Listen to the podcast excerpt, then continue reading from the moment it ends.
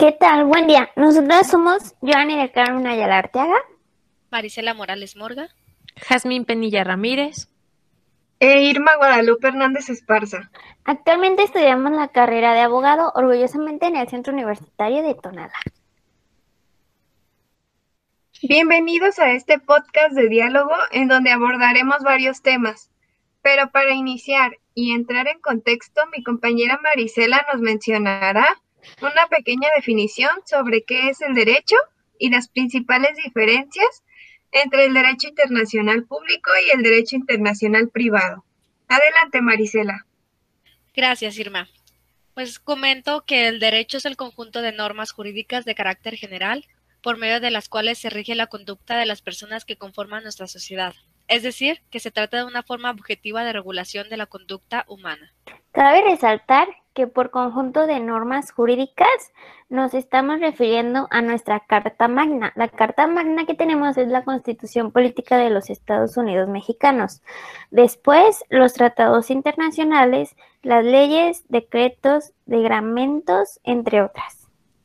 Asimismo, es importante mencionar que el derecho internacional privado se divide en internacional público y en internacional privado es que el primero se refiere principalmente al conjunto de normas jurídicas que regulan las relaciones de los estados y la nación y entre sí, y además de sujetos atípicos mediante las normas internacionales vigentes. Los asuntos de esta rama se resuelven a través de los órganos jurisdiccionales entre estados, mientras que el segundo se encarga de regular las relaciones jurídicas de los particulares que pertenecen a diferentes estados o naciones. Estos se resuelven principalmente por medio de tratados, convenios y otros medios diplomáticos. Bueno, por internacional se entiende que es el derecho internacional por el objeto que regula y no por las fuentes de sus normas. Y por privado se refiere a las personas involucradas en una relación jurídica privativa y esta se entabla entre particulares. Así es, estoy de acuerdo con ello, Joanny. Me gustaría aportar que el derecho internacional privado está integrado por el conjunto de situaciones de la realidad social que contienen un elemento extranjero y su contenido. Su extensión se refiere a las materias o sectores específicos referidos a tales situaciones. Bueno, eh, para adentrarnos un poco más en el tema, eh, entendemos por el concepto de derecho internacional privado a la rama del derecho que regula una situación jurídica de las personas en el ámbito internacional. Esto se trata de un conjunto de normas dirigidas para resolver los conflictos de derecho privado que surgen de la disparidad legislativa de los estados. Tenemos, como decía nuestra compañera Yasmín, dos tipos de derecho internacional, el internacional y el privado. El internacional es el derecho por el objeto que regula, no por las fuentes de sus normas. Y el privado se refiere a las personas involucradas en la relación jurídica privada que se entabla entre los particulares. Ahora bien, las perspectivas doctrinales forman parte de este tema que les estamos presentando, del cual se derivan dos vertientes. La primera es la perspectiva germánica esta se concentra en el conflicto de leyes. Y la segunda es la perspectiva intermedia, que se divide en inglesa. Esta estudia conflictos de leyes y de jurisdicción, mientras que la italiana estudia conflictos de leyes y derecho de extranjería. Así es, Irma, como lo estabas mencionando, también dentro del derecho internacional privado tenemos una gran perspectiva amplia. Dentro de este tema abordamos la nacionalidad o la ciudadanía, la condición jurídica de los extranjeros, conflicto de leyes, conflicto de jurisdicciones y también un reconocimiento o ejecución de sentencias extranjeras. Y asimismo, también podemos ver el tema de los derechos que adquieren válidamente en países extranjeros las personas. Es muy interesante lo que mencionas, Jasmine. Otra cosa que quiero aportar son las fuentes formales que existen en el derecho internacional privado, pues estas son los convenios, los tratados internacionales, así como la costumbre internacional y la jurisprudencia internacional. Asimismo, tenemos la tipología de la nacionalidad. Esto nos habla acerca de la nacionalidad originaria y la nacionalidad derivativa. La nacionalidad originaria es aquella que se adquiere cuando una persona nace. Cada sistema jurídico combina dos aspectos para determinarla. Estos aspectos son el ius sanguini y el ius soli. Para la nacionalidad derivada, esta surge eh, de una modificación en la originaria. Cuando un individuo puede obtener una nacionalidad en particular a través de tres caminos diferentes. Los tres caminos diferentes son si se le concede un estado al cual se le traslada, residiendo durante un plazo determinado, esto es variable en cada caso, en un país y respetando sus leyes. Y la tercera es por propia decisión. Me gustaría mencionarles, hacer un poquito de historia, que es sobre la nacionalidad mexicana. Esta inicia, eh, bueno, se da esta figura el 20 de marzo de 1998, ya que es la fecha en la que entra en vigor la nueva ley de nacionalidad, que viene a reglamentar los artículos 30, 32 y 37. El 37 en su apartado A y B de nuestra Constitución mexicana. La actual ley de nacionalidad mexicana reconoce dos tipos de atribución de nacionalidad. La nacionalidad mexicana por nacimiento y la nacionalidad mexicana por naturalización. En el caso de naturalización, una vez naturalizado el extranjero, éste adquiere la nacionalidad del país que lo ha naturalizado.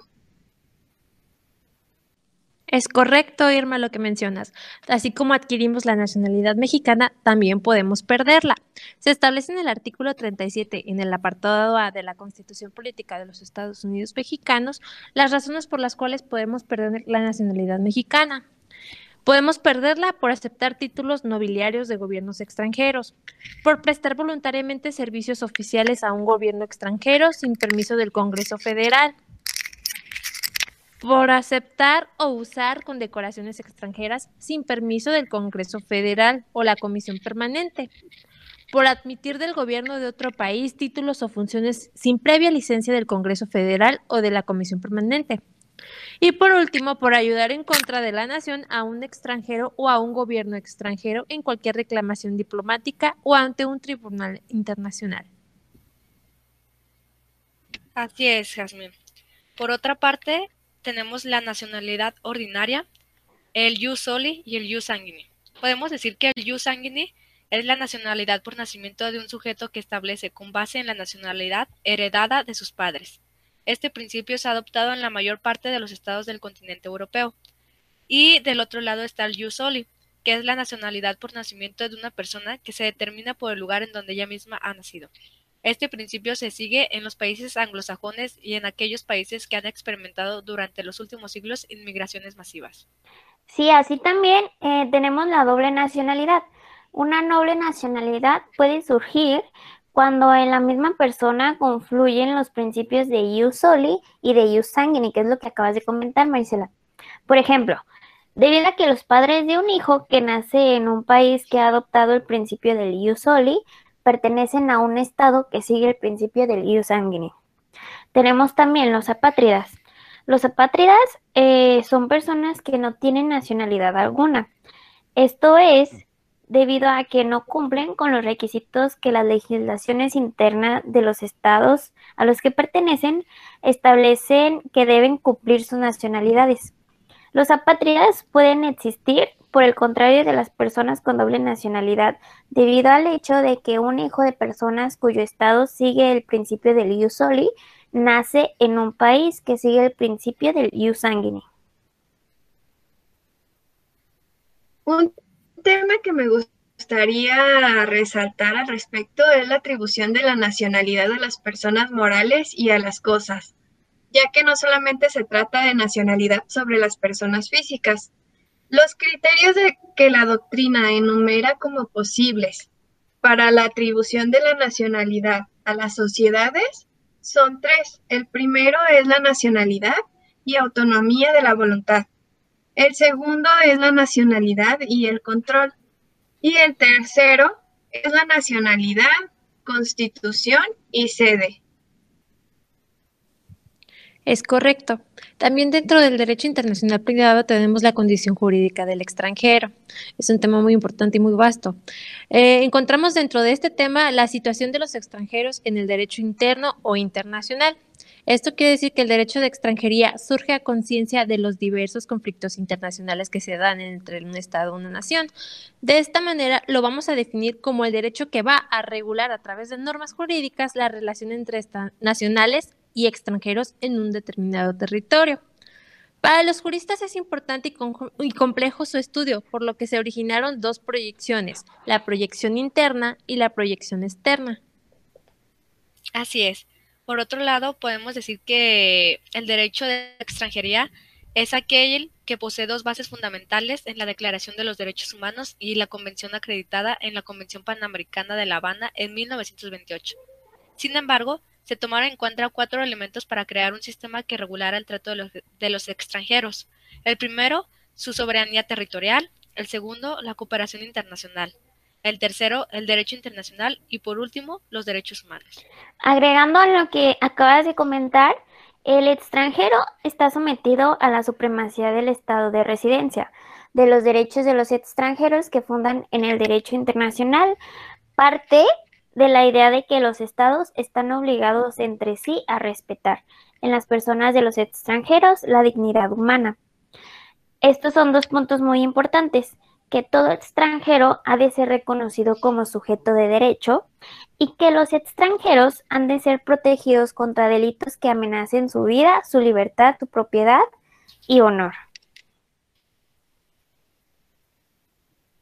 Tenemos la reciprocidad diplomática y extranjería.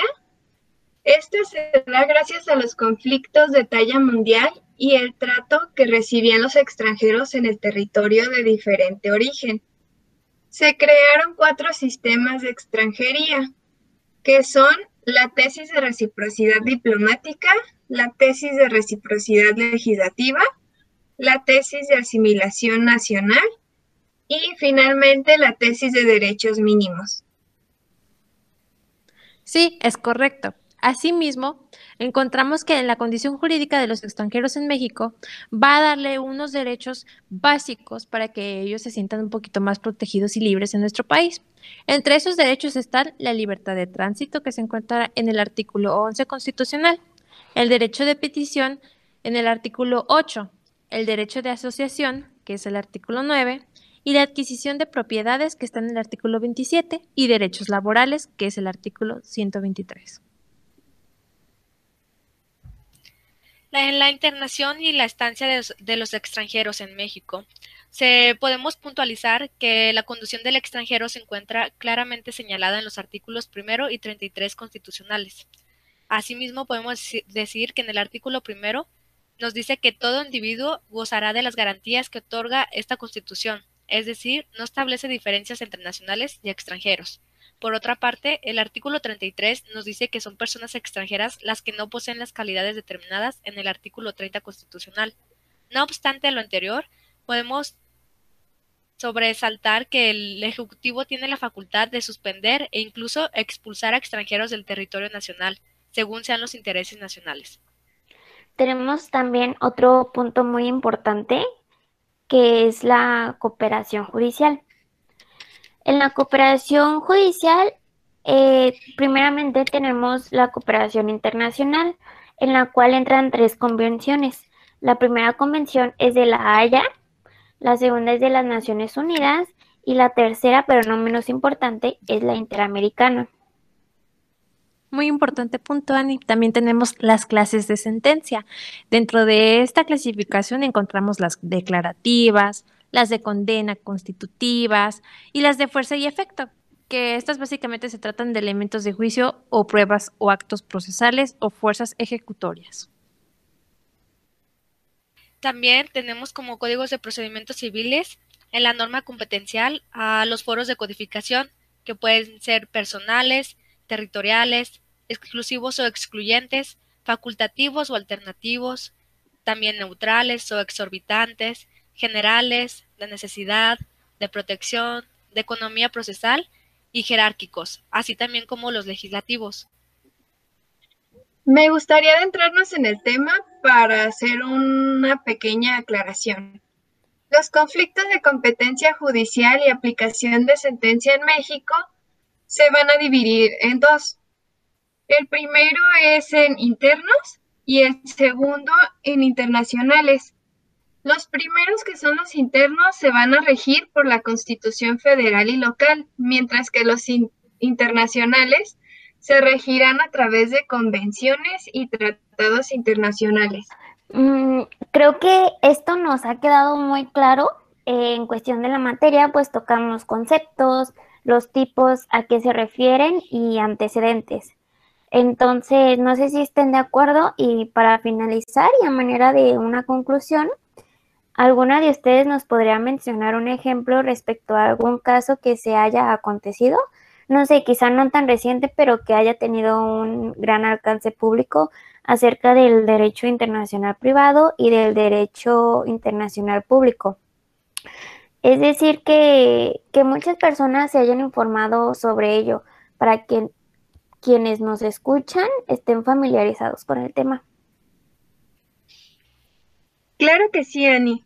Un ejemplo sobre el derecho internacional público, para poder comprender mejor a lo que éste se refiere, eh, tenemos un conflicto en que en, en la época del derecho internacional público clásico, estos se resolvían a través de las guerras.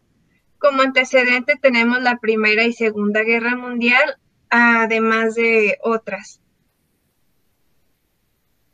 Después de esto, respecto a ello, uno de los casos que nos alarmó bastante en este 2020 fue el que se suscitó tras la ejecución del general iraní Qasem Soleimani. No sé si lo recuerden. Esto a través de un, un bombardeo que realizó el gobierno norteamericano por los que se vivieron momentos de tensión a nivel mundial, pero sobre todo en la zona del Medio Oriente, por lo que se llegó a pensar que la muerte del general iraní se traduciría en una confrontación directa entre Estados Unidos e Irán, o cuando menos esto desencadenaría en una guerra global, algo que afortunadamente no sucedió. ¿Lo recuerdan? Sí, claro que sí. De hecho, en redes sociales se hizo muy viral por el impacto que tuvo la noticia, aunado a algunos lo que llamamos memes en la actualidad que se hicieron por ello. Y un ejemplo relacionado al derecho internacional privado, pues sería el caso de Farouk Muhammad, que igual lo vimos en, en, nuestras clases con la maestra Roque. Este consistió en que Farouk, siendo pakistaní, durante dos años estuvo viviendo en México con un permiso de trabajo y que antes de que comenzara la pandemia, Muhammad viajó a Pakistán para visitar a su familia. Sin embargo, debido a las restricciones de la pandemia de COVID, su regreso a México se vio afectado y pudo viajar a la Ciudad de México hasta septiembre. Él intentó renovar su documentación, pero al llegar al Aeropuerto Internacional Benito Juárez, las autoridades le negaron la entrada. En ese momento, Muhammad no hablaba inglés ni español y desconozco si ahora ya, ya lo hace. Un aspecto relevante del caso fue que se llegó a mencionar que se le negó el acceso a un abogado y tampoco se le informó del motivo de su detención ni se le había proporcionado un traductor. Sí, ahora bien lo recuerdo.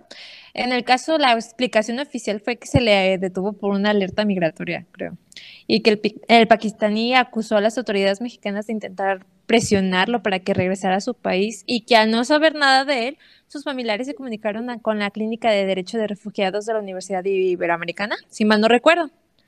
En este caso, eh, quiero resaltar que se obtuvo una orden judicial de un juez que prohibió el regreso forzado de Mohamed y fue cuando pudieron visitarlo, ¿no? Sí.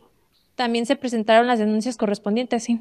Sí, claro. De hecho, eh, también, eh, no estoy muy segura, pero creo que se presentaron dos amparos en los que se determinaba que no podían mandar a Muhammad a su país de origen. Por eso es que sigue aquí en el país.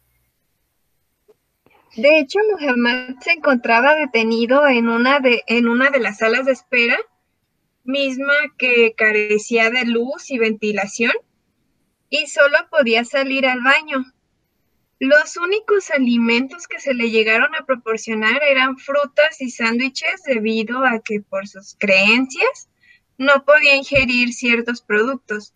Esto por aquello de que según las culturas, pues hay algunos alimentos prohibidos eh, para el consumo de sus ciudadanos en determinados países. Esto, aunado a otros factores, fueron deteriorando lamentablemente la salud física y mental de Farouk a tal grado que comenzó a presentar afectaciones psicológicas y no solo físicas. Sí, claro, de hecho lo que mencionas es muy grave, pues se le reconocen los derechos humanos, como ya vimos, tanto a los nacionales como a los extranjeros, y es una lástima que pues no hayan respetado ninguno de los derechos de este pakistaní, ¿verdad?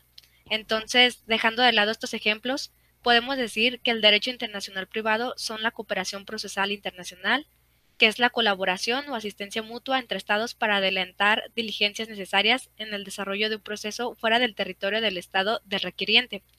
Por otra parte, tenemos que la condición jurídica de los extranjeros es el vínculo mediante el cual el Estado mexicano regula su internación de estancia y salida del territorio nacional, misma que como facultad está estipulada en el artículo 73, fracción decimosexta de la Constitución Política de los Estados Unidos Mexicanos. Respecto a ello, a la condición jurídica de los extranjeros, tenemos un tema real y delicado, es lo que afrontan los niños y niñas adolescentes que se deciden a abandonar su país natal para reencontrarse con sus padres en el extranjero. Uno de los temas más recientes, pues que vimos fue con la, migración de los venezolanos.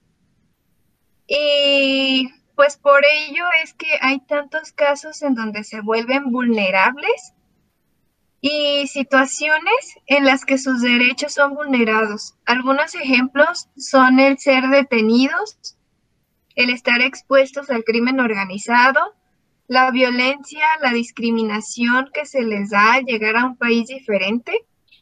Son algunas de las situaciones que los menores deben enfrentar, pero ¿alguna de ustedes nos podría explicar qué motiva la migración infantil? Mm, yo considero que la motivación o lo que los incentiva a hacer, ajá, es que la violencia que viven en sus lugares de origen, la falta de oportunidades laborales y pues el deseo de querer estar con la familia son razones suficientes para que pues estos niños abandonen su país de origen. Incluso se sabe que más del 61% está consciente de que es un hecho peligroso el hacerlo. Es correcto. Y también yo pienso que no podemos perder de vista que ante el aumento acelerado de la migración de menores, el problema fue declarado como una crisis humanitaria en el 2014. Y de forma reciente el gobierno de México reforzó su frontera sur para detener los flujos migrantes. Sí, de hecho, se comentaba que en el 2017 fue el caso de 9.000 niños y niñas mexicanas que llegaron a Estados Unidos sin documentos y fueron repatriados, la gran mayoría pese a que viajaban solos. Pues es evidente también que al hacer esto se encuentran en un estado permanente de violación de derechos, ya que no pueden disfrutar de los que son los derechos básicos, como es el derecho a la alimentación, a la salud, entre, entre otros. Sí, claro, pero también considero que no solo los niños deciden viajar solos, la mayoría también enfrentan la pérdida de los padres en el trayecto debido a las condiciones del viaje o a la violencia a la que están expuestos. Y también es importante saber qué es lo que ha hecho el gobierno mexicano para la protección de los menores.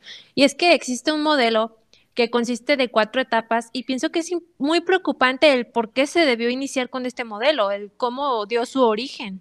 Es realmente mm, desconsolante saber cómo tratan a estos menores.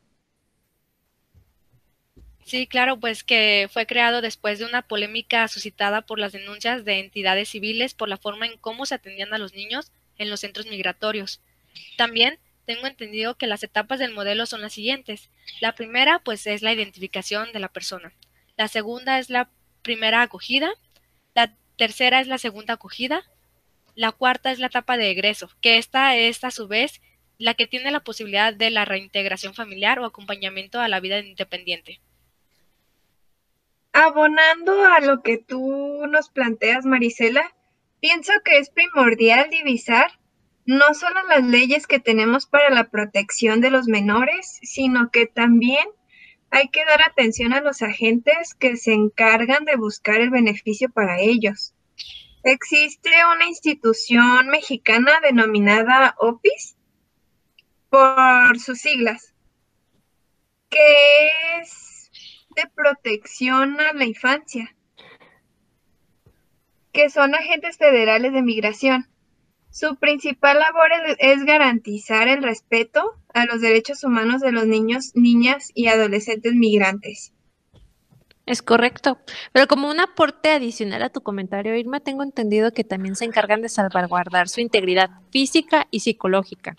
Asimismo, como de garantizar que se les brinde de manera inmediata los servicios de salud, alimentación, vestido y descanso facilitarles la comunicación con sus familiares a través de llamadas gratuitas durante todo el procedimiento administrativo migratorio. Y también tengo entendido que siempre los están acompañando. Y mantenerlos informados sobre su situación migratoria, utilizando un lenguaje respetuoso, amable y de acorde a una edad de menores, claro. Bueno, es importante tener en cuenta estos sucesos que se están dando en nuestro país Debemos ser firmes y respetar los derechos de las personas.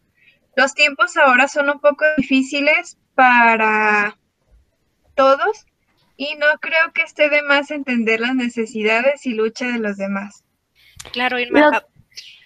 no, adelante. Solo quería comentar y agregar que creo que más que nada este suceso de la migración pues es parte del y es responsabilidad de los gobiernos, ya que estos tienen la responsabilidad de brindarnos una vida digna, un desarrollo integral de todas las personas, tanto de los niños como de los adultos. Y por eso creo que cuando un Estado no te los garantiza, es por eso que se da esta, este fenómeno de migración. Tenemos que tener en cuenta todos estos factores para tomar medidas ya, porque cada vez se está aumentando, va en aumento y va exponencialmente. Entonces, creo que los gobiernos de todos los países deben de tomar medidas necesarias para que nos den los recursos necesarios y no tengamos que partir a otros países. Sí, y se está dando más en aumento la pobreza en México, que es lo que los incentiva a hacer estas prácticas. Lo que comentaba Yasmín, desde que desde el primer momento se debe salvaguardar su integridad física y psicológica, garantizar que se les brinde de manera inmediata los servicios de salud, es decir, pues los derechos humanos básicos, ¿no? Creo que eso es muy utópico porque, bueno, yo empecé a conocer este tema desde que Trump llegó a la presidencia, que se filtraron imágenes de los niños que estaban enjaulados, que les ponían de que como una colcha súper delgadita en el piso para que ahí se durmieran y no les proporcionaban como tal cobijas para que se cubrieran del frío, ya que pues en Estados Unidos hace mucho frío. Y también se decía que muchos tenían semanas sin poder eh, comunicarse con sus familiares. Sí, es correcto.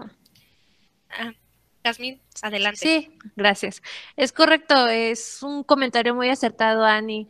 La verdad es que entra mucho en el tema de los derechos humanos, porque como bien sabemos, a partir de que Donald Trump hizo o tomó más bien estas medidas inconscientes, de verdad, se demuestra el racismo y la discriminación que, que tiene el continente americano. La verdad es una pena. Sí, claro, es, es devastador escuchar estas noticias, escuchar que cada vez los derechos humanos pues se violan, se violan todos los días en todos los países.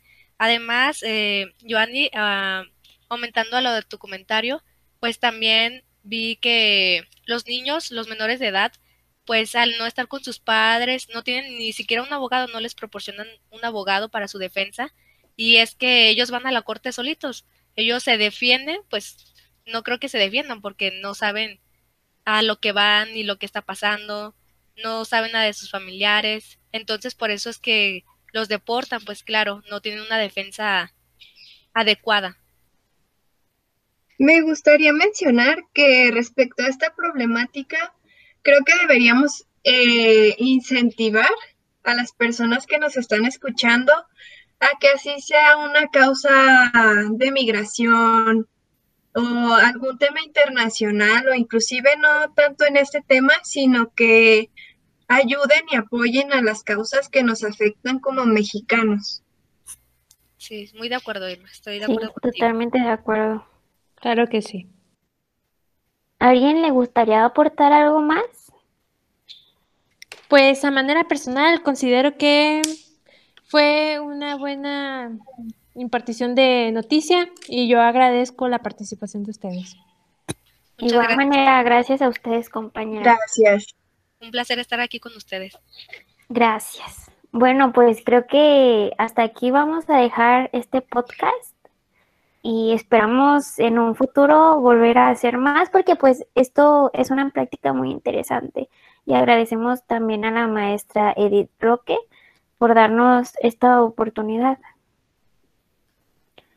Claro. Muchas gracias, compañeras. Gracias, hasta luego. Gracias. Hasta luego. Gracias a ustedes por escucharnos.